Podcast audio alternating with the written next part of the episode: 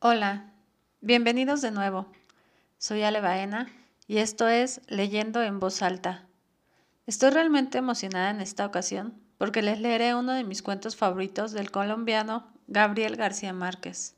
Gabo, como le decían sus amigos, nació en Aracataca, Colombia, el 6 de marzo de 1927 y fue Premio Nobel de Literatura en 1982. Su obra célebre es Cien años de soledad. También escribió varios cuentos y es un gran representante del realismo mágico. Sin más preámbulos, oigamos El ahogado más hermoso del mundo, de Gabriel García Márquez.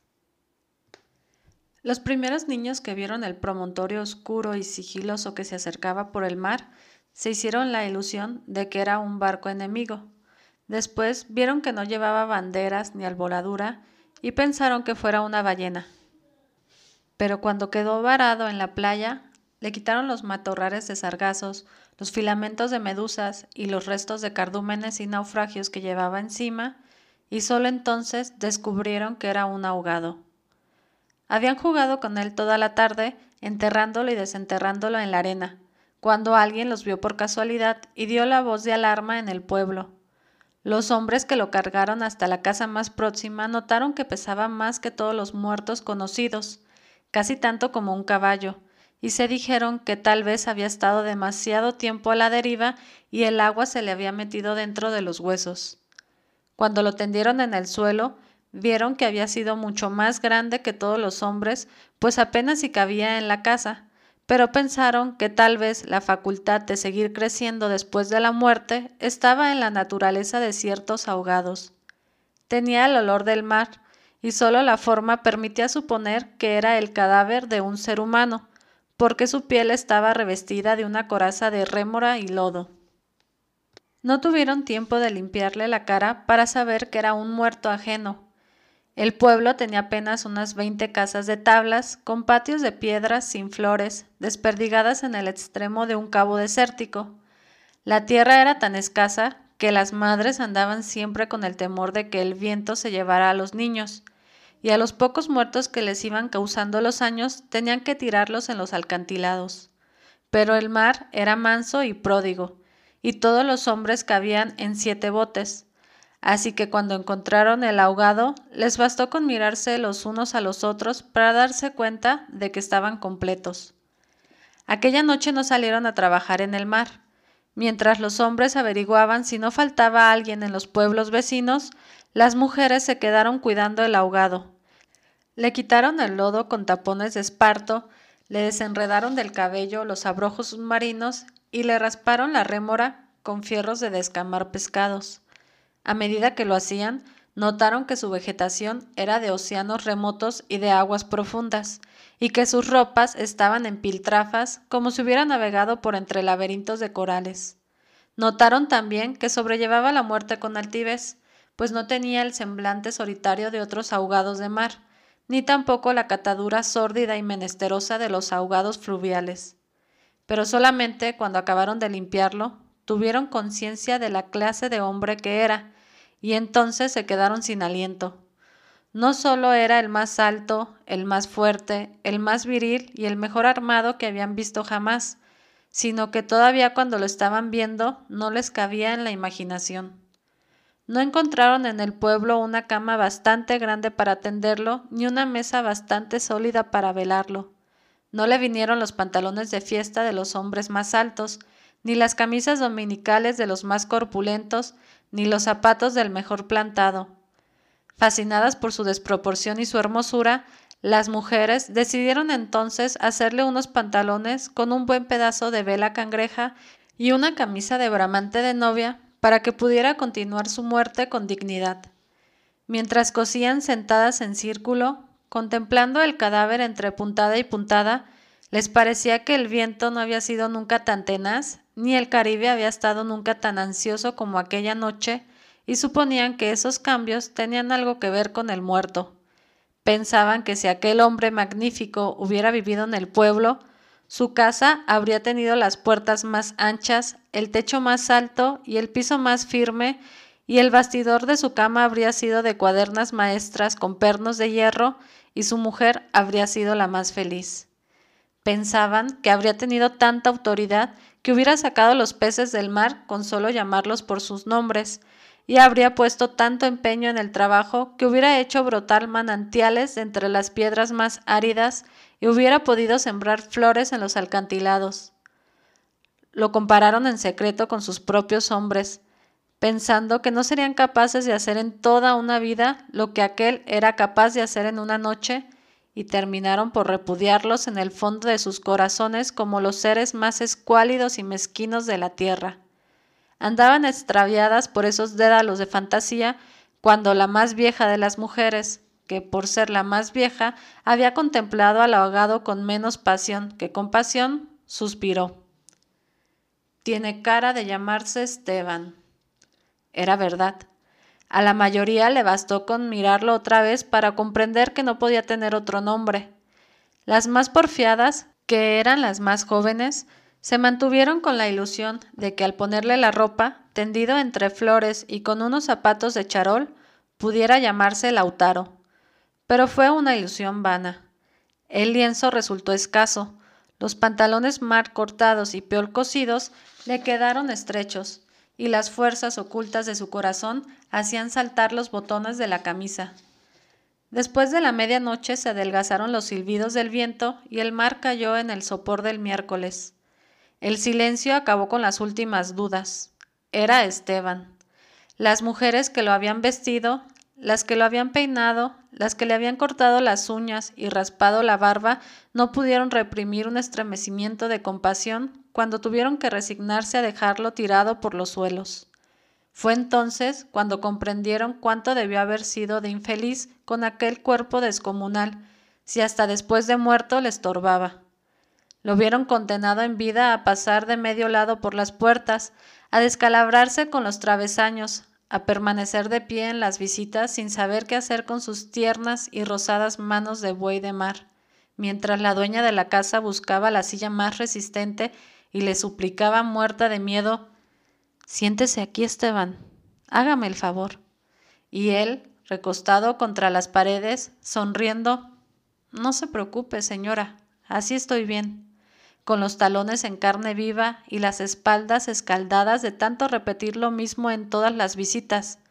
No se preocupe, señora, así estoy bien, solo para no pasar la vergüenza de desbaratar la silla, y acaso sin haber sabido nunca que quienes le decían No te vayas, Esteban, espérate siquiera que hierva el café, eran los mismos que después susurraban Ya se fue el bobo grande, qué bueno, ya se fue el tonto hermoso. Esto pensaban las mujeres frente al cadáver un poco antes del amanecer. Más tarde, cuando le taparon la cara con un pañuelo para que no le molestara la luz, lo vieron tan muerto para siempre tan indefenso, tan parecido a sus hombres, que se les abrieron las primeras grietas de lágrimas en el corazón. Fue una de las más jóvenes la que empezó a sollozar. Las otras, alentándose entre sí, pasaron de los suspiros a los lamentos, y mientras más sollozaban, más deseos sentían de llorar, porque el ahogado se les iba volviendo cada vez más Esteban, hasta que lo lloraron tanto que fue el hombre más desvalido de la tierra, el más manso y el más servicial, el pobre Esteban.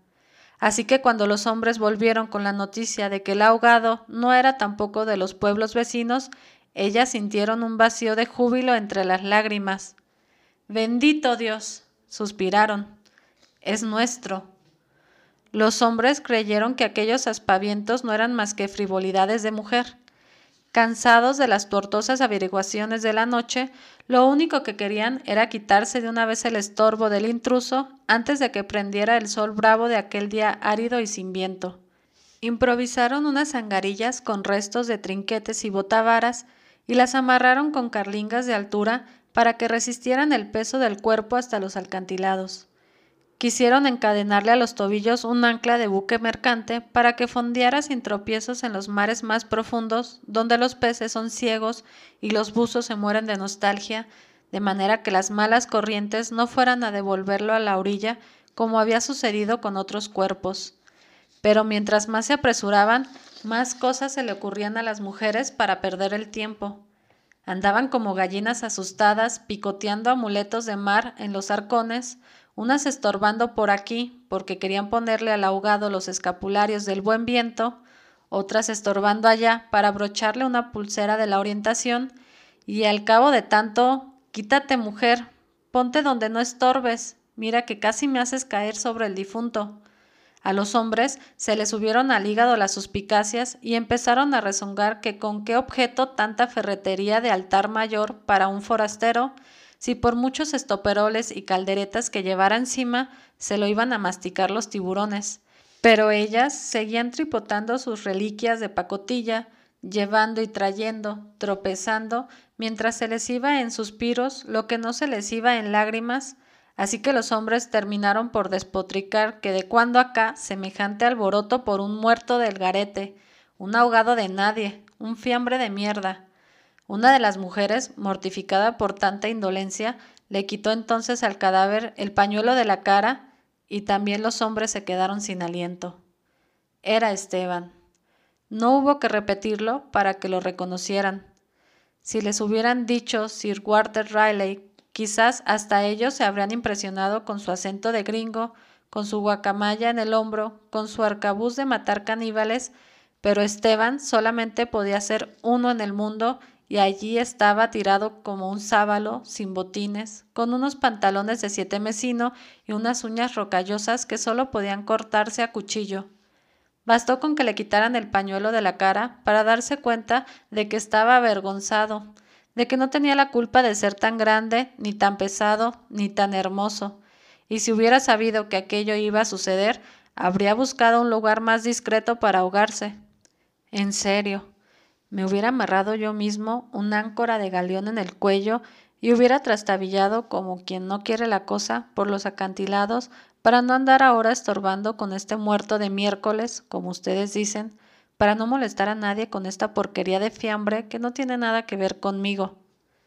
Había tanta verdad en su modo de estar que hasta los hombres más suspicaces los que sentían amargas las minuciosas noches del mar temiendo que sus mujeres se cansaran de soñar con ellos para soñar con los ahogados, hasta esos y otros más duros se estremecieron en los tuétanos con la sinceridad de Esteban. Fue así como le hicieron los funerales más espléndidos que podían concebirse para un ahogado expósito. Algunas mujeres que habían ido a buscar flores en los pueblos vecinos regresaron con otras que no creían lo que les contaban, y éstas se fueron por más flores cuando vieron al muerto y llevaron más y más hasta que hubo tantas flores y tanta gente que apenas si se podía caminar. A última hora les dolió devolverlo huérfano a las aguas y le dieron un padre y una madre entre los mejores, y otros se le hicieron hermanos, tíos y primos, así que a través de él todos los habitantes del pueblo terminaron por ser parientes entre sí. Algunos marineros que oyeron el llanto a distancia perdieron la certeza del rumbo, y se supo que uno que se hizo amarrar al palo mayor recordando antiguas fábulas de sirenas.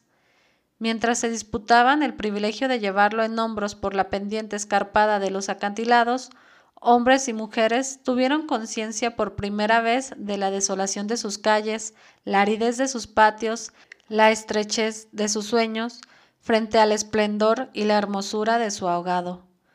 Lo soltaron sin ancla para que volviera si quería y cuando lo quisiera. Y todos retuvieron el aliento durante la fracción de siglos que demoró la caída del cuerpo hasta el abismo. No tuvieron la necesidad de mirarse los unos a los otros para darse cuenta de que ya no estaban completos ni volverían a estarlo jamás. Pero también sabían que todo sería diferente desde entonces, que sus casas iban a tener las puertas más anchas, los techos más altos, los pisos más firmes, para que el recuerdo de Esteban pudiera andar por todas partes sin tropezar con los travesaños y que nadie se atreviera a susurrar en el futuro ya murió el bobo grande. Qué lástima. Ya murió el tonto hermoso porque ellos iban a pintar las fachadas de colores alegres para eternizar la memoria de Esteban y se iban a romper el espinazo excavando manantiales en las piedras y sembrando flores en los alcantilados para que con los amaneceres de los años ventureros los pasajeros de los grandes barcos despertaran sofocados por un olor de jardines en alta mar. Y el capitán tuviera que bajar de su alcázar con su uniforme de gala, su astrolabio, su estrella polar y su ristra de medallas de guerra, y señalando el promontorio de rosas en el horizonte del Caribe, dijera en catorce idiomas Miren allá, donde el viento es ahora tan manso que se queda a dormir bajo las camas, allá, donde el sol brilla tanto que no saben hacia dónde mirar los girasoles, sí, allá es el pueblo de Esteban.